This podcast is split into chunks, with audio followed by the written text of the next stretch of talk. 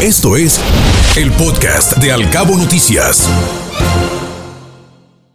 Hola, doctor Chabat, qué gusto saludarle. Muy buenos días. Sea usted bienvenido con su comentario como cada semana. Adelante, lo escuchamos a propósito de esta reunión de la Cumbre de las Américas en la que el presidente López Obrador no está muy seguro de asistir. Más bien dijo que si no invitaban a ciertos mm, amigos de su gobierno, pues él simplemente no acudiría. ¿Cómo está? Adelante. Eh, bien, ¿qué tal? Buenos días. ¿Qué tal? Eh, bueno, pues sí, un, un anuncio eh, que para muchos fue un poco sorpresa. Eh, curiosamente se hace después de la gira que, que hizo López Obrador a Centroamérica. Algunos dicen que, que ahí fue cuando negoció con aliados de Cuba esta posición. Lo cierto es que sí es una posición un poco extraña en la política exterior mexicana.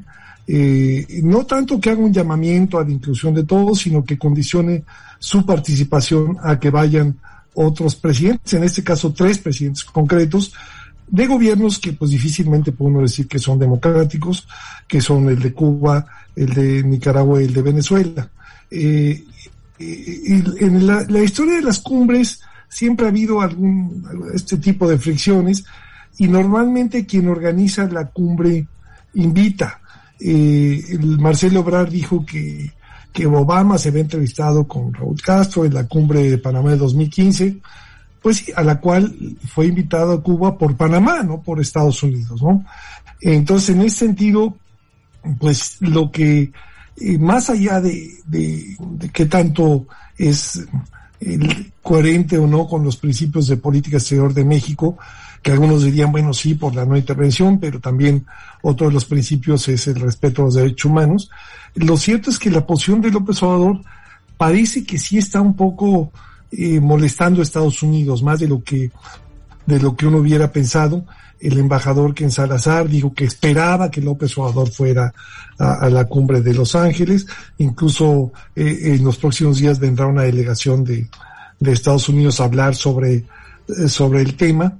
Y, y probablemente aquí lo, lo que estamos viendo es una, pues una reedición de la política exterior de los años 60, con algunas diferencias, porque en los años 60 México ciertamente apoyó más o menos a Cuba en algunas decisiones de la OEA, pero a diferencia de lo que hace López Obrador ahora, en ese entonces México no hacía proselitismo, digamos, no, al, no alebrestaba a los demás países de, de, de Latinoamérica a que tomaran posiciones iguales. Él decía, pues no, no estoy de acuerdo ya.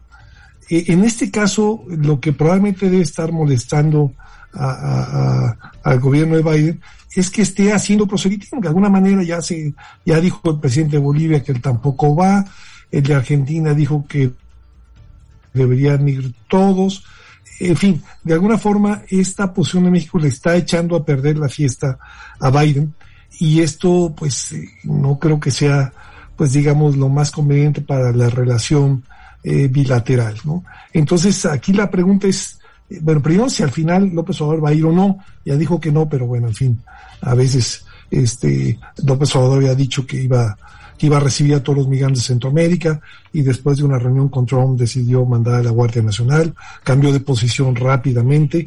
Vamos a ver aquí si logran hacer cambiar de posición a, a López Obrador, pero lo que es claro es que esto sí puede deteriorar la relación y abrir pie a presiones un poquito más, más abiertas, quizás no tanto del Ejecutivo de Estados Unidos, sino de los legisladores, ¿no? Que pues siempre están, tienen más margen de, de, maniobra que los, que los propios, eh, que el propio presidente. Entonces, este, pues sí, estamos ahí ante una, una interrogante a ver qué pasa esta semana, pero si, López Obrador cumple su amenaza de no ir, si no invitan a los otros países y no los van a invitar claramente, pues yo creo que esto sí va a tener una repercusión en la relación con Estados Unidos y pues en fin, esto vamos a ver cómo evoluciona, pero sí me parece que, que es una confrontación innecesaria, eh, que a lo mejor tiene que ver con que a López Obrador no le gustan estas reuniones, este, eh, se siente incómodo, pero bueno, en fin, ahí eh, tampoco tiene que ir a decir nada, puede ir ahí y este y, y, y, decirle ahí a su canciller que, que le aconseje que diga, en fin, no sé. Pero la verdad es que sí es una, una decisión un poco extraña que yo creo que sí puede complicar las relaciones con Estados Unidos. Claro. Eh, pero en fin, este es, eh, eh, es un proceso, digamos, que, que habrá que esperar a ver cómo evoluciona.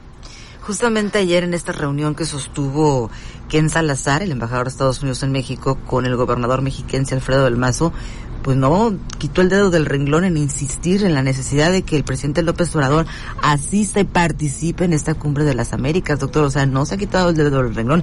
La esperanza no se ha perdido de que al final diga que sí, a pesar de las declaraciones del presidente mexicano. Eh, eh, sí, efectivamente, eh, es, es este es, es, es, es interesante cómo el, el, gobierno de Estados Unidos no parece haber tomado las declaraciones de López Obrador con cierta filosofía, como ocurría un poco en los años 60, que, que, que, se negociaba con Estados Unidos, ¿no? Decir, bueno, voy a apoyar a Cuba, pero no voy a hacer lío y ya, y no va a pasar nada.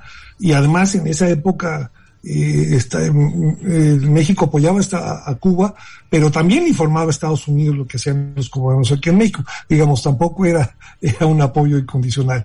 Y aquí me da la impresión que no se negoció con Estados Unidos esta, esta posición y, y, que pues eso es lo que está provocando estas, estas, estas fricciones. Entonces, sí creo que puede llegar a deteriorar la relación y a lo mejor sí pueden forzar a López Obrador a que vaya, lo cual pues tampoco le ayuda a López Obrador su imagen, porque va, los críticos de, López Obrador van a decir, claro, una vez más se dobló ante Estados Unidos, como con la, migración, etcétera. Entonces, ya es un juego ahorita en el cual el presidente mexicano va a perder o en su relación con Estados Unidos o, ante la opinión pública mexicana en caso de que asistiera ahí después de que dijo que no va a ir si no va en esos países. ¿Qué tan importantes son estas cumbres, particularmente esta cumbre de las Américas, doctor?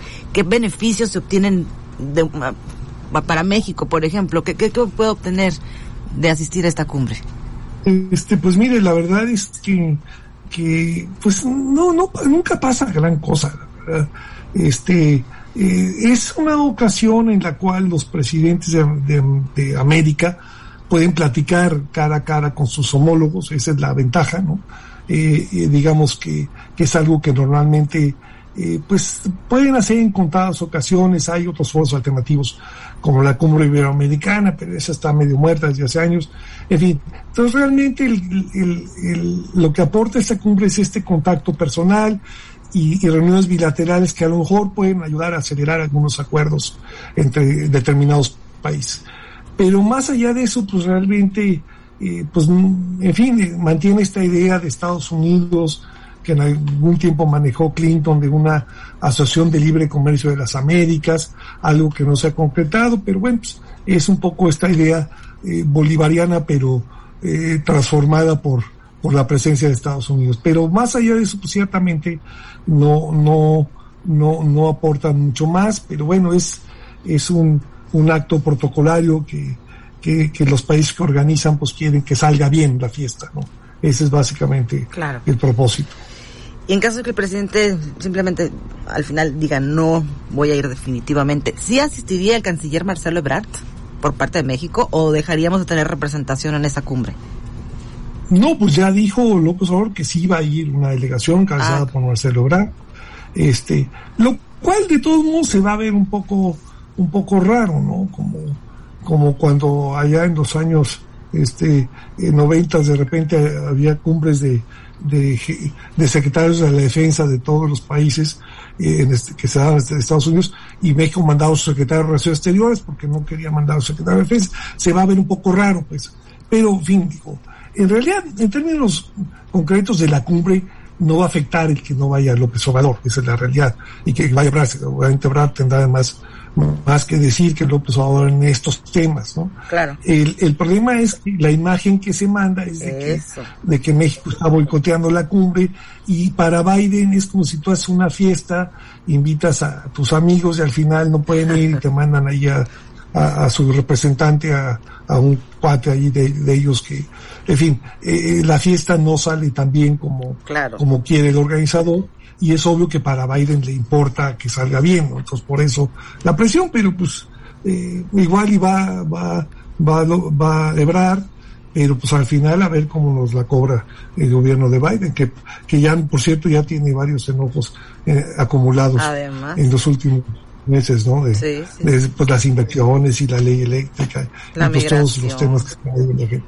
Seguro. Doctor, doctor, buenos días. ¿Será también que se pudiera estar preparando este terreno para que en el 2024 no se acepte el juicio de observadores internacionales ante lo que suceda posiblemente en estas prácticas electorales? Pues, bueno, podría pasar. Yo lo veo un poco difícil porque es algo que ya se aceptó desde 1994, muy a regañadientes por parte del gobierno mexicano. Eh, digo, puede, en este, con este gobierno puede pasar todo, ¿no? Desde luego. Eh, sería un poco difícil porque además sean observadores de muchas partes, no nomás de la OEA, sino de muchos lados. Pero pues oye, a estas alturas no descarto nada, digo, este, eh, en fin, ¿no? Pero, pero bueno, en fin, eh, yo creo que, que es, veo difícil que ocurra, ¿no?